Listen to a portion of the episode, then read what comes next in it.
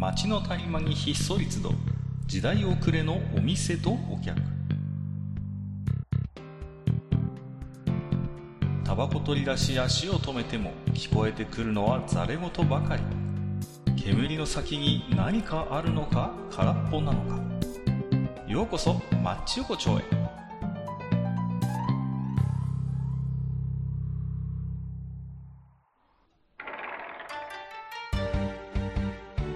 ゆうたでしょまだやってる？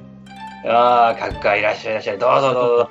あごめんなさいね。この前ちょっとね、店を開けるつもりがちょっと開けてなくて申し訳ない。いやいや腹立ったんでしょこうと思ったらね。えちょっとね、いや、今日お店行こうかなと思って行ったらね、うんあのー空いてなくて引き戸がね、あれ？ああ。はいはいはい。まあまあまあ。確かにね、ちょっとね、もう私がもうね、もううっかり開けるの忘れちゃって、本当に申し訳なかっえ まあまあ、しょうがないです、これはね。はい、まあ。た。まあまあ。あ、言うて年末ですよ、閣下。まあもうね、あっという間にもう12月ですか。本当にね、早いですよね。うもんう。この店でこの会話何回目だっけっていうようなね、ところにね。いや、毎年ね、おいや、本当に、あのえ子供の頃から、はいはい。大人がね、いやー、うん早いもので今年ももう終わりですねなんて言ってたけど、うんあのこの年になると分かりますね。うんもう、そうですね本当にえええ本当にその通りだなっていう。いやただね、今年はやっぱりいつもの年と比べていろいろ特別な年ではありましたね。まあまあまあ。さまざまなね、状況がね、うん、いつもとは違う一年になっちゃったのかなとは思ってますけれども。ええ、まあ、ぜひともですね、あの、まあ、はいちょっとね、あの、それぞれ皆さん我慢されていることも多いと思いますけど、ぜひまあ本当にねお店なんでね、来ていただいてね、ちょっと小耳をね、こちらに傾けていただけるといいのかな、っていうね。そうですねまあちょっとセールストークをちょっと挟みつつなんですけども。挟みつつ、はいはい。挟みつつ、はい。いやね、なんかまあ、あの、えっと、いつだったかな？まあ、うんに2回、あの、2回前ぐらいになるかな。ちょっとあの、えー、まあ世の中のあの、なんていうの？あの、はいはい世の世の、世の S、S、俺 SM だぜみたいなところにこうちょっと言及したことがあったじゃないですか、私がね、一度ね。ああ、ありましたね。はいはいはいはいはい。ええでね、あの、ちょっとね、ここでね、もう一個言及しておきたいなとね、最近思いまししておきたい。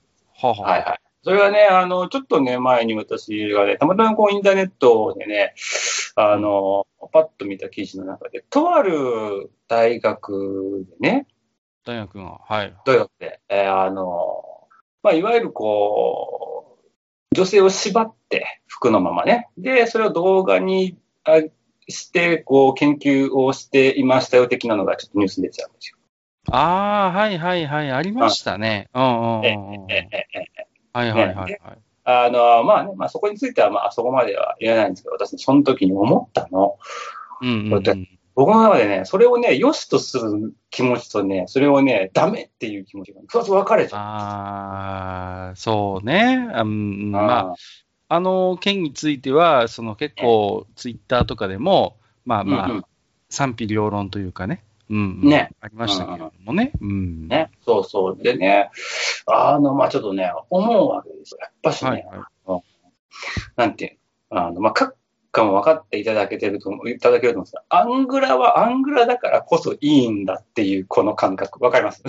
ああ、わかりますよ。それはね、うん、うんそれはすごいあるんですよ。その、やっぱりね、あのーなんていうんですかね、こう、非してこそ花じゃないけれども、そうそうそうそう。やっぱりね、こう、そういう、あまりこう、ね、うん。白昼同等、同等できることじゃないよねっていうことには、やっぱそのこと自体に一つこう、なんかこう、魅力がやっぱ生まれるものではありますからね。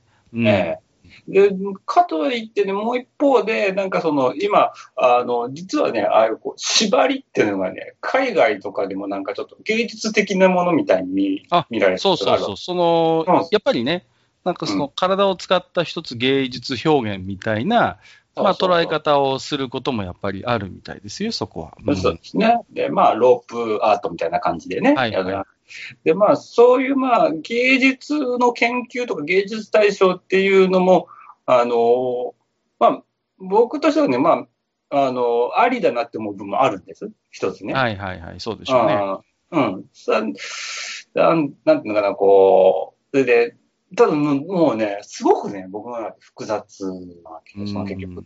その、やっぱしね、こう、あのなんていうのかな、うん、難しいね、これ、ね。難しいですね。そう。大将の言うこともわかるんだ。その、やっぱりそういう金箔みたいな、うん、そういうものって、その、単純なやっぱり、SM っていうことだけでは片付けられないやっぱり要素がいくつかあって、まあ、多分それはね、こう見る人が見れば、女性虐待だっていう人も中にはいるかもしれないし、逆に縛られることによって、その女性の体の美しさがこう際立つ、うん。うん、これはその芸術表現なんだっていうことを思う人もやっぱりいると思う。うん、うん、だけど、難しい、そのそうで。さっきでも大将が言ったように、じゃあ、まあ、いろんな意見があるのは承知の上で、じゃそれを白昼堂々誰もが見られるような状況でそれをやるっていうのは、やっぱりまだまだこの世間として受け入れられるシチュエーションではないと僕は思うんですよ。なるほどね。うん。だから、なんていうのかな、あんまりこう、すごい、あの、ずるい言い方になっちゃうんですけど、あんまり大手を振って、堂々とこう、公開表現していいものではやっぱりないんだろうなっていう思いはあるんですよ。うん。一方でね、じゃあ、そこにね、何らかのこう、その空気的な強いこう、圧力とか、例えばまあ、もっと、もっとね、強いなんか何かのこう権限が働いたりっていうのは、これはね、いかんと思ってるんですよ、うん、だからその、僕もそこは同意見で、その、いろんなね、じゃあその今回そういう企画があって、それがどういう意図で、どういう状況で今回されたのかっていうことを、きちんと自分で調べた上で、やっぱりよく考えたけど、これはけしからんっていう批判をする人は僕はいいと思う、それは。あの、あなるほどね。うん。うん。だけど、ろくに調べもしないで、そのね、うん、たただ本当に表面的なその事実の情報とか、本当に、なんていうのかな、うーん、こう、ね、そうそうそうそう、ネットニュースをちょっとさらっと斜め読みした程度のことで、うん、こんなことはけしからんっていうことを表明するのは、僕はやっぱりちょっと違和感がある。うん、そうですでね、ここでね、あの、この前のその S だ M だのその言葉が軽いというね、あの話をこう、しました。うん、でね、あの、あの、SM って結構新しい言葉なんですよ。日本においてね。ああ、なるほど、ね、実際のところ。うんうん、ただ、その金箔とか、そういう、こう、いわゆるこう、ああいう SM 的なものって、じゃあ新しい概念かって、それって全く違ってて、実はね。はいはい。あ昔はねあ、ああいう趣味の人たちは、昔からいて、で、絵とか描かせてたんですよね、日本人もね。まあまあまあ、残ってますからね、それはね、実際に、ね。そう残ってる実際に。うんうんうん、僕も見たことありますよ。うん、あの、それこそ、あの、もうかなりマニアックなメーカーには、いわゆるこう、なんていうんですか、あの、あれ、なんて言ったっけ。あの、インマジャヤのね、あの、少年をちょっと縛ってちょっとエロくしてる絵だったり、ね、ああ、はいはい。影、影間ジャヤですか？うんうん。ああ、影間ジャヤ。そうですね。はいはい。そういう少年をね、年派もいかない少年をちょっとそうやってっていうのも、まあありますよね。で、それがちょっとまあ、こう言っちゃなんですけど、ちょっとブームになったこともあるということで。はいはい。なかなか、日本のこの、その、なんていうかな、こう、あの、性思考史というかね、そういうのはなかなか面白いところがあるんだけど、性功属史。あの、まあ、つまりこう、ああいう概念って実際はもう、もう、かなり、本当に昔からあってるんだけど、うん、SM って言葉に集約されたのは、実際はこう、割とこう最近っていう話で、で、ただその、なんていうのかな、こう、あの、それこそ明治以降の中でいろいろとこう、日本の文化って結構ごちゃごちゃと変わってきたところがあって、で、特にあの、戦中なんかはその、真っ先に叩かれたわけですよね、ああいうものって。あまあ、もちろんね。うん。そう、だからね、なんていうのかな、やっぱ、なんていうの、うん、エロを叩くなっていうのはまた、話がちょっと大きくなりすぎて、ちょっと、あれなんか悪い、ちょっとね、あの、どうなのかとは思う。結局だから、ああいうちょっと特殊なその性表現みたいなものって、うん、その、やっぱり価値観の多様性っていうことに密接に結びついてるってことがあるんだと思うんですよ。だから、それが都合が悪い人たちとか、うんうん、あの、あんまり理解が乏しい人たちは、やっぱり自分のその正義の物差しだけでそれを測ってしまうんですよ。で、ね、自分の物差しで測ったときにそれが逸脱してたりすると、これは俺の正義に戻るからダメだ。俺の倫理観に戻るからダメだっていうことをうん言うんだけど、その時の分母がすごく大きくなるわけ。その、あ分母というか主語がね。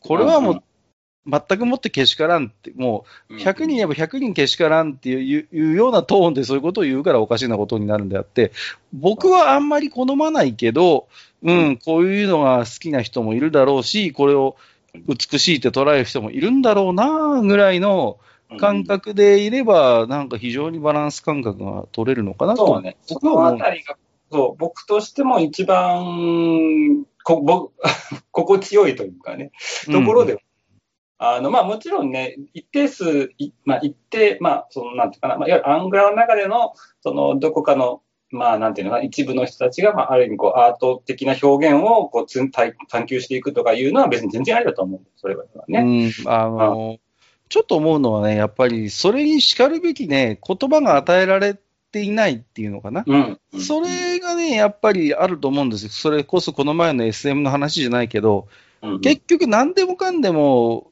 SM にしちゃったじゃないですか。はいはいはい。そのね。そうそうそうそう。で、ね、本当にだからそういう芸術表現みたいなところに近い世界もあれば、本当に個人の性癖的な部分の、こういう部分のものも全部ジッパーしとかなげに SM って呼んでしまうから、ちょっとね、やっぱりそういうものに対してこう、言葉が与えられていないっていうことに僕は一つ、なかなかこう、理解が進まない要因が一つあると思うのよ。例えば、うん。まあね、うん。一応たまに使ったりするけど、例えば金箔趣味とかさ、こうね、そうそうそう。なんかそういう何かこう、言葉でもいいのかなと思うんだね。なんかそう、ね、あの人は SM プレイが好きでっていうよりはさ、いや、私少々金箔趣味をたしなんでおりましてとか言った方がさ、あ、なんとなくちょっと、ああ、ななかなかそういう、ね、結構なご趣味ですな、みたいなさ、うんこう、あるじゃないですか。例えば、こうね、そうそうあの人は趣味人だね、なんて言ったらさ、あ、ちょっとあの人はなかなか教養があるのかなと思うけど、あいつは道楽もんでなんて言ったらさ、いや、そいつはダメだよ、みたいなさ、ほぼなんか似たようなニュアンスで作って、使ってんのに、趣味と道楽って言葉が置き換わっただけで、随分印象が変わったりするじゃないですか。そうそうそうね。うん。あだからね、ね結結局そういう、だからなんかこう、ね、そこに新たな言葉とか定義みたいなものが与えられればね、また違ってくるとは思うんですけれどもね。うんまあ現状はね、まだそこまででは、ただね、あの、面白いのがね、あの、SM 界隈だと金箔ってそういう扱いなんですよね。SM 界隈の中で話すときっていうのは、はいはいはいはい。結局、あのねうん何々流とかもあるからね。なんかあ金箔もね、そう、流派ありますからね。そう、流派まあまあ多分。分、自称のところがほとんどなんだろうけど。まあでもやっぱりあの世界も、こう本当に、なんていうのかな、こう、職人的な部分もあって、あそれこそ師匠がいてね、その師匠から、その金箔のいろはを教わってみたいなさ、そういうなんかこう、職人的な側面もあったりするわけですよ。ね。やっぱ、縄師って言われる人はさ、うんうん。うんねそうそういう。だから、ね、それはそれでやっぱり一つの文化としてはあるのだから、うん。それをですね、こう、頭ごなしにやっぱり否定していくのはやっぱり違う。で、もちろんね、うんあのそういうものに対して受け入れられない眉を潜める人は当然いっぱいいるわけですよ。いや、そりゃそうですよ。うん。だからその人たちがそういうのを批判するのも全然私は構わないと思う。だけどうん、一回は自分の、自分の、なんていうかな、思考のフィルターを通してほしいのよ。もう、脊髄反射的に、あ、こんなものはけしからん。ダメ。うん排除。やめるべきっていうんじゃなくて、うん一回自分の中に、その、通して、で、自分の中でほ、こう考えを巡らすっていう、やっぱりフィルターをうん通すべきだと僕は思うんです。その上で批判するんだったらいいんじゃないですか。堂々とやればいいと思うんですよ。うんうんうん。だけど、もう、すぐに脊髄反射でパッ、あ、こんなものはダメとか、あるいは、そういう人たちに感化された人が、私もそう思う、ダメみたいなうんのはちょっと怖いなというね。うん、そううなんです。ん。あやっぱしね、こう、なんていうかね、表現のどうとかっていうのは、結構エロって叩かれやすい。だって叩きやすいか。言い換え叩きやす。いんですよ。そう。私もこの業界に身を置いてるから、よく感じるんだけれども、あのね、まあ、日陰者みたいな扱いをされることもあるし、逆に、はそういう立場から言わせてもらうと、日陰者扱いされた方が居心地がいいっていうのも実はあるのよ。そうなんだよね。そうそうそう。卑屈になってるわけじゃないのよ、決して。その、だけど、まあ、所詮我々日陰者ですから、みたいなところで、こう、あまり日の当たらないところで、こう、水槽の底の方で、こう、じっとしているナマズのごとく、こう、お仕事をさせていただくっていうのは、それはそれでちょっとね、こう、暗く滲んだ喜びがあるんですよ。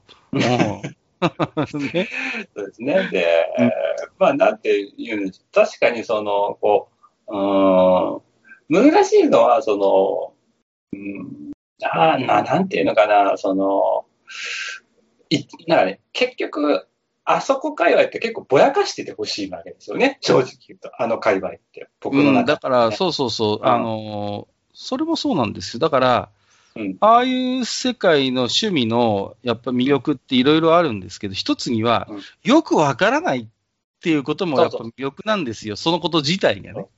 1から10までじゃあそういう金箔の作法とか、金箔の世界がすべて白日のもとにさらされていたとするならば、それはそれでやっぱり魅力的ではないんだろうと思うんです、ね、なんてつまんなくなっちゃうんだって。そうそうそう。だから、なんかよくわかんないけど、怪しいことやってる。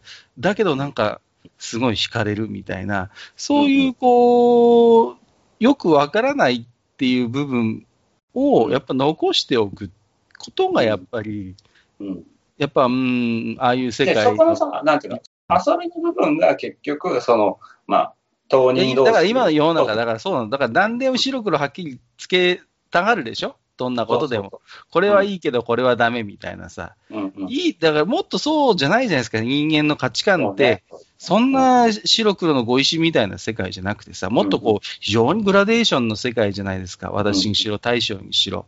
あの人、ああいうところはいいんだけど、でもこの辺は私ちょっと苦手なのよね、みたいな。そういうのあるじゃないですか。そうね、ね、カッカーはね、なんか、ね、あの、とても話してると賑やかだけど、ちょっとでもね、喋り、喋り、そうそう、ちょっとね、喋りが長いところもあるよね、みたいな。そうそうそう。ちょっとあの人、うん、人当たりいいけど結構めんどくさいよね、みたいなさ、そういうこう、人間ってやっぱりね、いろんなね、いろんな要素があるから、側面があるから、で、そういう人間のこの複雑なものに、直接ダイレクトにつながるのよね、そういう性的なものっていうのはさ。結局、人間のありようみたいなものと不可分だから、だから、だから面白いんじゃないですか、ああいう世界って。うん。だからこう、しかもそれがさ、一人で覚えるものじゃないじゃんか、基本的に。そうそう、必ず、まずパートナーとかがいてね。そうそうそうそなんていうのかな、世界だから、うん、関係性の中でね。うん。うんまあ、早い話ももうね、あの、他人、他人のセックスに物申すなって話ですよ。ああ、そう、人のセックスを笑うなってことですよ、要はね。そうそうそう。まあ、そういうことにもなってくるし、で、まあ、確かにその、なんていうのかな、その、表現的なものとして、そのなんかこう、か、なんかな、すごく課題にこう、エロばっかっていう形の、なんていうのかな、こう消費物としてのそういうものっていうのも、僕はあんまり好きではないんですよね、結局はね。うん、うん、なんかな、うん。あの、いわゆるこう商品というか、本当にこう消費するものとしての、そういう媒体っていうのがね、ねででただまあ、その、そのそのね、九段の大学がじゃあそれをどう研究しようとのかまだよくわかんないんだけど。ねその。状況ベースに載せたくてなんか研究してたんだったら、ちょっと俺はあんまし好きじゃないなって思っちゃう。まあ、あのーなんていうのかな、まあ、僕はね、なんとなく大学に行ってたんで、思うこともあるんですけど、大学のその、まあ、いろんな、まあ、側面というか役割があって、一つはやっぱりね、その、自由であるってことがものすごく大事なんですね、大学っていうのは。そのね、学問の自由っていうのが、まあ、ね、やっぱりこう特に憲法にも位置づけられていて、なんでかっていうと、あ結局その、そういう学問みたいなものってもう国家権力によってコントロールされてきた反省があるわけですよ。そりゃそうです。ね。ね、うん、だからこそ、わざわざああやって学問の自由というのを一つ高立てを作って保障しているという側面があって、で、それを体現するのってやっぱり義務教育でもないし、高校でもないのよ、やっぱり。ね、学問の自由っていうのは、どこが保証するかっていうと、大学しかないんですね、その場としては。だから、大学っていうのはことさらその自由であることを重んじなければいけないところがあって、うん。だから、そういう要素もあるのよ。今まで話してきた、大将と話してきた、うんその SM 的な論点もあるけども、一方で、大学がやることに対して、その極力、その、なんていうのかな、こう、規制をしないというか、まあまあ、うんもちろんね、しあの、はダメですよ、反社会的なこととか、そういうことはまずいんだけれども、だけどうん、やっぱ極力それが一つ大学の中できちんと、あの、した、その理由付けを持って表現されていることだとするならば、それはね、やっぱ最大限、こう、保証していかなきゃいけないっていうところが僕はあると思うんです。うんうん。そういう要素もやっぱ今回のその件にはあると思う。その舞台が大学だったっていうことで。うんうんうんうん。それはね、やっぱりあるんですよね、一つね。ううんんうん難しいですよね、本当にその、まあ、かなりこう、個人的なものにフォーカスできる部分もある要素だし、うん。なんていうかな、そういう、まあ、あの、ところ変われば、ある種、なんかこう、芸術として、こう、なんか見られているような側面もあるっていう、このね、そうそうそうそう。あの、二つのこう、両面持ったこの金箔っていう世界を、まあ、大学が入ってくるっていうのは、まあ、うーん、なんなんだろうな。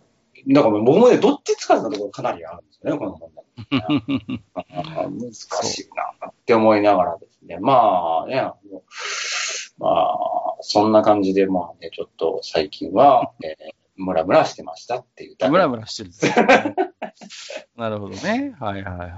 まあ、そうですね。うーん、やっぱこの前ね、SM の話を対象とさせてもらって、まあ、あの時は本当に触りの部分の話だったんだけれども、まあちょっとね、こういう事件とかもあると、やっぱ継続的にね、ちょっとこうやってお話をする機会があってもいいのかなと思いますね。うん。じゃあ次回はあれですね、あの、店縛りと、あの、そうじゃない縛りの違いに。いいですよ。あの、僕結構その辺は詳しいんですよ。ある程度、その。見せる縛りとそうじゃない縛りの違いに。そうそうそうそう、あります、あります。あるんでございます、その辺もね。だんだんこう、うちの店が違う感じの内容になっちゃう。大丈夫ですか？まあまあ、ちょっとあんまりね、ディープになる前に今日もね、皆様からの置き手紙を紹介していきたいなと思ってますけれども、はいえっ、と、まずはね、えー毎度おなじみアマンさんからいただいております。ありがとうございます。はいはいえー最新の IT を駆使すれば、ウーバーイーツくらいの手軽さで鮮魚カーを活用できそうだけどなーっていうことで、そうね。これはねうん、いろいろアイディアあると思うんですよ。その、やっぱり、あの、アプリとかをねう、ん鮮魚アプリっていうのを作るんですよ。鮮魚アプリ。はいはいはいはい。で、そこに登録している魚屋さんが、あの、今日何が入りましたみたいなのを登録しとくんです。はいはいはい。そうすると、あ、これ今日欲しいな。あ、今日は何？タラが安いの？とかって言ってさ、うんいいタラが安くて美味しいらしいとかって言ったら、こう、そこで登録でき、あの、アプリ上で注文できる。そうすると、うん来るわけですよ。来て、売ってくれるみたいな。うんそうするとすごいに来ると、こう、魚屋のメロディーが流れるみたいなね。そうそうそうそうそう。通知が来るみたいな。うん今来てますみたいな感じで。そうするとなんかすごい無駄なく、美味しい、うんうんそう、ロスが少なくなるかなと思うんですよ。うん。だから、ありだと思うんですよね。そういう、昔だったら結局そういうお店が商店街に一通り揃ってたわけじゃないですか。はいはいはい。魚や肉やうん何でもいいですけど、そういうね、要望を聞いて、欲しい分だけ売ってくれるっていうお店がね。はい。それに関連してもう一つアマンさん。えーはい個人的には早急に政府は量り売り店舗保護法を立案すべきですねっていうことで。いそうですね。まあ、あの、今や、ね。これですよ、本当に。ね、本当に、あの、まあ、量り売りは、まあ、ていうか、まあ、いわゆるこう、本当小規模事業者の皆さんね、結構今ね、きついでしょうっていうのもあるでしょうし、うんあの、最近ニュースで、いやうん、フードロスがひどいと。うん、ね。うんあの、うん何でしたっけ？おにぎり60億個分とか、なんかさ、その、ね、ねなんか無駄になってるみたいな話もあるじゃないですか。ちょっと数字はうろ覚えですけど、ただ、うん。やっぱり量り売りってそう考えると無駄のないやっぱり売り方なのよね。その、ね。うん。うん。自分家で使いたい分だけやっぱり買うっていうの？うん。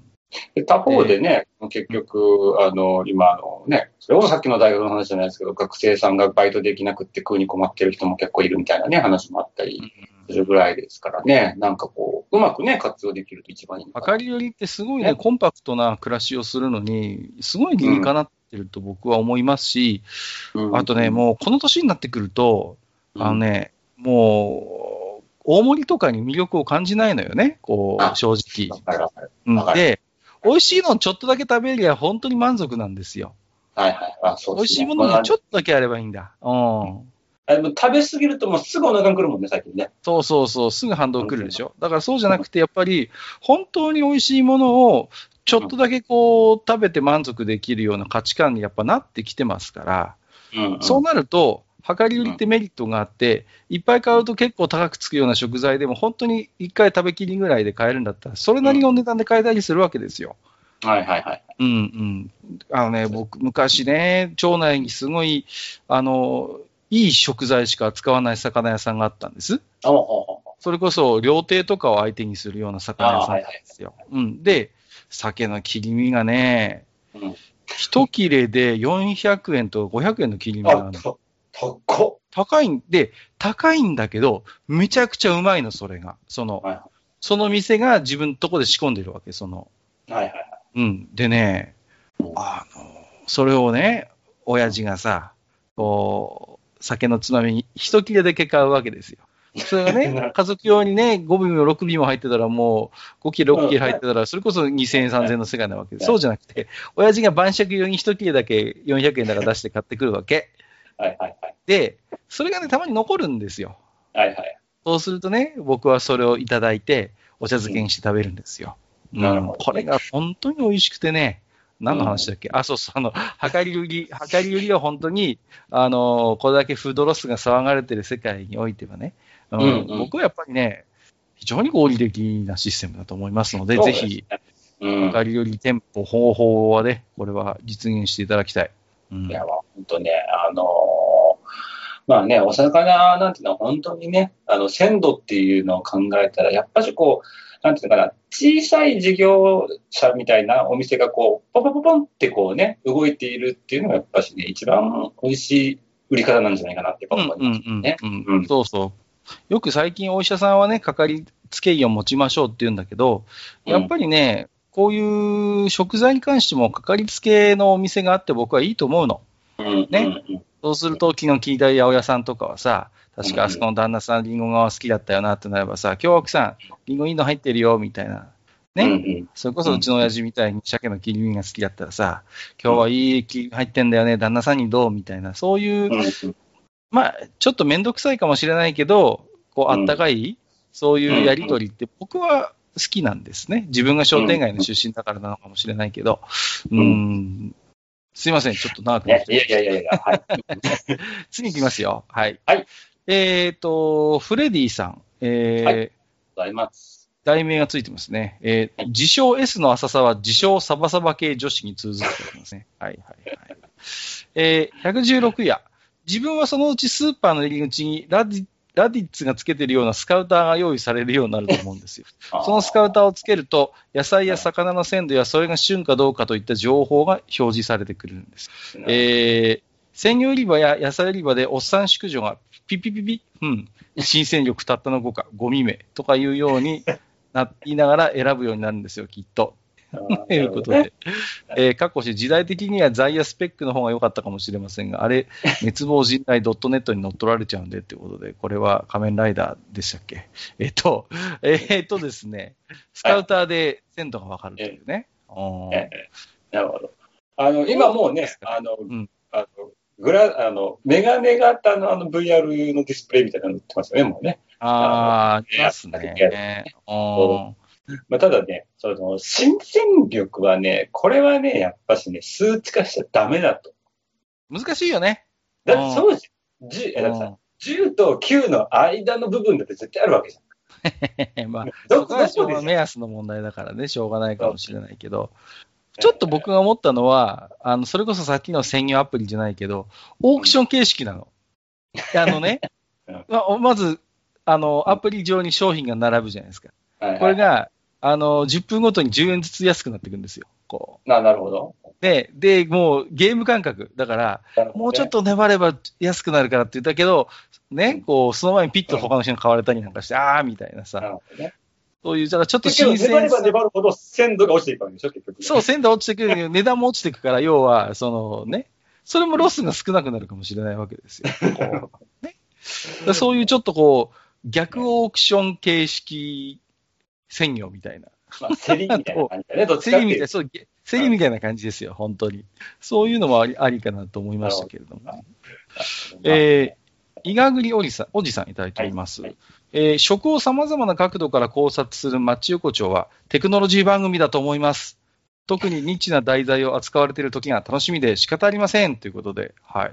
マッチ横丁は立派なテクノロジー番組であると。なるほど。ね聞いてますか？アップルさんってことですよ。アップルさん聞いてますか？じゃあちょっと大丈夫ですうん iPhone12 ミニについて今度話しましょうかね、そしたらね。いやー、わかんない。わからんな。あ多分最最初5分ぐらい喋った後、また SM の話になるかもしれないね。本当にね。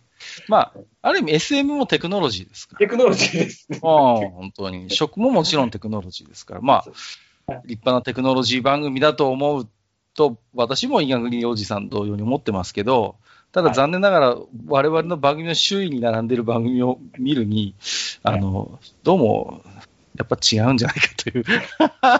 違う、やっぱり、違う。そこでそう言っちゃった。だからね、向こうがね、偏りすぎてるんですよ。あ結局。さすが、そういうことですよね。ね、結局最新とか IT とかね、その、うんそういうのばっかりこう、とな特化ししちゃってすぎてて、私たち、私全般を扱ってますからね、っていうのがテクノロジー全般をね。なるほどね。そうなんでそうか。そういうことに。だから、だから、そうそうそう考えましょう。はい、わかりました。はい。はい。えーと、お次はですね、はいえー山垣64さんいただいております。はい。えー114夜拝聴。はい。えー藤平智美に M を見ていた若い頃を思い出しました。キラ先生読書ぜひということで、あのーこれは官能小説のキラ光先生のことですね、もちろんね。なるほど。そっちか。あのね、キラ光先生はもう第一人者ですからね、今この官能小説の世界では。デビューしたのが1980年代なんですよ。ああ、あで、今なお第一線ですからね。うんうん。これすごいことなんですよ。あこれって。結構、この界隈多いよね、そういう人ね、本当にね。ああまあまあ、いらっしゃいますよ、ね何人かね。もちろそん、あの、むつきかげろう先生とか、もちろんこうね、大ベテランの先生いますからね。古くは宇野光一郎先生とかもいますけど、あのね、うん SM の世界をやっぱりこのね、表現する上で、うん一番僕が相性がいいと思うのはやっぱり官能小説だと思うんですね。この、ああ、なるほそうそうそううん。このね、まあ、例を出していただいてますけど、両塾女子学園シリーズっていうね、まあ、キラ先生のうん。代表作があるんですけど、まあ結構 SM 要素があるんですけどうん、やっぱ SM の世界ってやっぱ文学に通ずるんですね、その、ひ非常どうしてもね、あのね、そそれこそ文学作品の中で、文学作家でも扱ってる人も中にはいに。ます。そうそうそうそう、非常に相性がいいんですよ。なぜかと言ったら SM の世界っていうのは、ただでさえ非常に深い精神性が宿っていて、うんそれを表現するのって、その直接的なそのビジュアルよりも、実はぶ観音小説のような、その読む人の想像力を働かせるようなメディアにすごい相性がいいんですよね。うん、そうですね。あの、まあ、そもそものその SM っていうところの語源的、語源になってるお二方だって基本的には、あのね、物語書いてる人たちだとね。まあまあ、そ そううそう。だからやっぱストーリーの世界なんですよ。そうう。ん、だからね、非常に観音小説と実は SM っていうのは相性が良くてねうんうん、今、でもね、大体こう、月に何冊もね、SM をテーマにした観音小説ってリリースされますからね、やっぱりね。うんうんうん。だからね、これはなかなかね、あのー鋭いえー指摘だと思うんごですよ。指摘はいですね。あの、まあ、そうですね。そういった小説、まあ、SNS ね、うんまあ、観音小説だね。観音小説もいつか取り上げていくといいかもしれませんね。ああ私も結構うるさいですよ、観音小説は。えーあかっこよさそうだね、そこ。僕はね、ちょっと観音小説には一言も二言も言いたいので、ちょっと、えー時間がないんで次に行きますね。はい。はいえー黒柳小鉄さん。えー、町横丁114夜拝聴うわー、自分がどこかでいつか言いたかったことを全部言ってくださってる。S はサービスの S。えー 応用講座編楽しみにしています。ということでいただいております。ありがとうございます。これも SM 論のお話かなと思いますけれどもね。ね。うん。まあ、あの、応用本編。なるほど。そうですね。誰もがでも、なんとなく思っていることだとは思うんです。その SM について。誰もがっていうのはちょっと言い過ぎかもしれないけど、はいはい。うん、必ずしも今のそのカジュアルに使われる SM に、こう、ちょっともやっとした思いを抱いている人は我々だけではないということだと思います。まあ、えーはい。やっぱね、あのー応用編じゃあしましょう。いつかしましょう。応用編。まあまあ、そういうことですね。我々がはい紐解きますんで、また。えっとエビレオさんいただいています。はいえー、海苔業界宗教団体か。くくく。恵方巻きで 真に利益を得ているのは我々だということにまだ気づいていないようだな。そう。我々、成人男性向け健全絵師協会こそ真の黒幕。おっと、性的消費レーダーに補足される前に退散するぜ 奴らに見つかったら、ここも焼け野原になっちゃうからな、ということでいただいております。ありがとうございます。はいあのーまあね。はい。いや、まあ、あの、言いたいことはわかりますよ。言いたいことはわかる。うん。あのーはい僕はちょっとこの前、ちらっと見た某イメージビデオで、やっぱりね、はいはい昔からの定番は、イメージビデオで、あの、バナナ、ウインナーっていうのはまあ定番なんですよ。でもね、ついに、僕も見てしまいました。恵方巻き。恵方巻きをビキニのお姉ちゃんに食べさせるっていうのがね、一定の割合であるらしい。ぱり。なるほど。だから、うん。そういう、だからね、成人男性向け健全絵師協会っていうところもね、なるほど。まあよく利用してるわけですよ、この。健全ですよなるほどねまあそうですね恵方巻きをほばってるだけですよっていうことなんですけど、またね、黒いからね、え非常にこう、ーうん墨消しと区別がつかないという。まあね、むうんけどな、なんか違うんだよね。俺、僕、毎回あのイメージビデオ系見るといやいやいやいや、あれはあれで一つのやっぱりその、お約束がありますからね。まあ、そうですね。わはい。かりますけど、言わんとすることはね、そう、本当にねはい、もういろいろ考える、よく考えるなと思いますよ。でも本当バランスボールからロデオマシーンまでね。いや、ね。人間の想像力って本当にバカバカしくも偉大だなと思いますけれども、はい。えーはい。今日最後の置き手紙ご紹介はアンセルさんです。えー鮮魚を売る鮮魚カー、精肉を売る精肉お菓子などを売るお菓子カー、日用品などを売る雑貨カーなど、いろいろ作れそうだけど、何でも売ってる車をスーパーカーにすると、一定の世代にはヒットするかもしれないっていうことで。お上手です。お上手です。なるほどね。まさにスーパーカー。まあ、まさにスーパーが、なるほどね。なるほど、お上手ですね。あのえっ、と、72点。はいなんか微妙な点数、ありがとうございます。まあ、あの、ね、はいスーパーマーケットってやっぱり、まあ今、ね、便利だし、スーパーで一通りのものを買い揃える人がほとんどだと思うんですけれどもね。うん。だけど、やっぱり、なんでしょうね。こういう、う今日、っていうか前々回、いろいろお話ししましたけど、そういう生鮮食品の専門のね、車が来るってなんか、楽しいじゃないですか。あの、ねそのこと自体が。ねうんうんなんかさ、こう、街の中に乗用車と、いわゆるこう、なんていうのかな、物流の車以外の、以外で、しかもなんかちょっと、もっと身近な、こうさ、それこそお店に近いようななんか改造した車が走ってるだけでも、ちょっと楽しいもんね、やっぱりね。楽しい楽しい。で、子供は喜ぶでしょ、絶対。そうそうそう。だから屋台とか焼き芋売りとか、そのもう一番のこうさ、そうそう、ああいうの僕も好きなのよね。で、子供の頃、かろうじて、僕は経験があるんですけど、その豆腐屋のラッパの音が鳴ると、あの、豆腐ちょっと買いに行ってきてって、豆腐を買いに走らされる経験を僕はしてるので、豆腐屋さん豆腐ちょうだいって言って、その車屋さんの、あ豆腐屋さんの車にこうね、あの鍋持っていくっていう経験を僕はしてるのでね、まあその辺のね、ちょっとノスタルジックな効果もうんあるかなっていうね、気はしてますけれどもね。スーパーカーはおそらく4トンだろうね。もう、小さい住宅地の路地に入れないね。うんうん。最低限老人や4とじゃないと無理だと思う。それはさ、もうあれだよ、本当になんかどっかの空き地にちゃんと車止めて、こう、やらないと、なかなか厳しいかなという気もしますけれども。はい。はいえー、ということで、そんな今度で今日はね、はいはい。まあちょっとそんな、えー、ちょっと緊迫絡みのニュースがあったということで、いろいろね、お話をさせていただきましたけれどもね。はい。はいまあ、じゃあちょっとこれからね、僕も、はいえーちょっと SM の観音小説を買って帰ろうかなと思ってますんでね。はい。また、えー。はい。はい。よろしくお願いします。ということで、今日はどうも。はい。はい、ありがとうございました。はい、はい、どうもありがとうございました。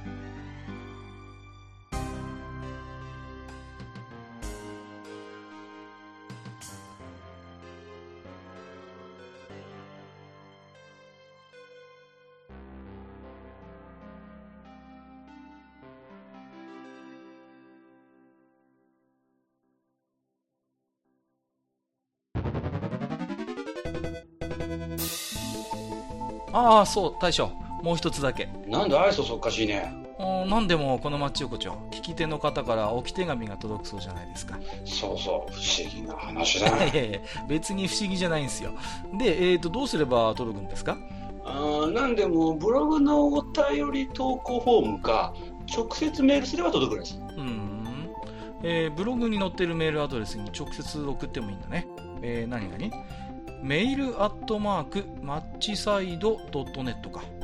mail アットマーク matchside.net ね。うん。公式ツイッターでは番組更新のご案内や予告が載るらしいし、ハッシュタグマッチ横丁をつけたつぶやきも番組で紹介する場合もあるみたいだよ。うん。じゃあ一応フォローしてみっか。皆様のお手紙、おお待ちしております。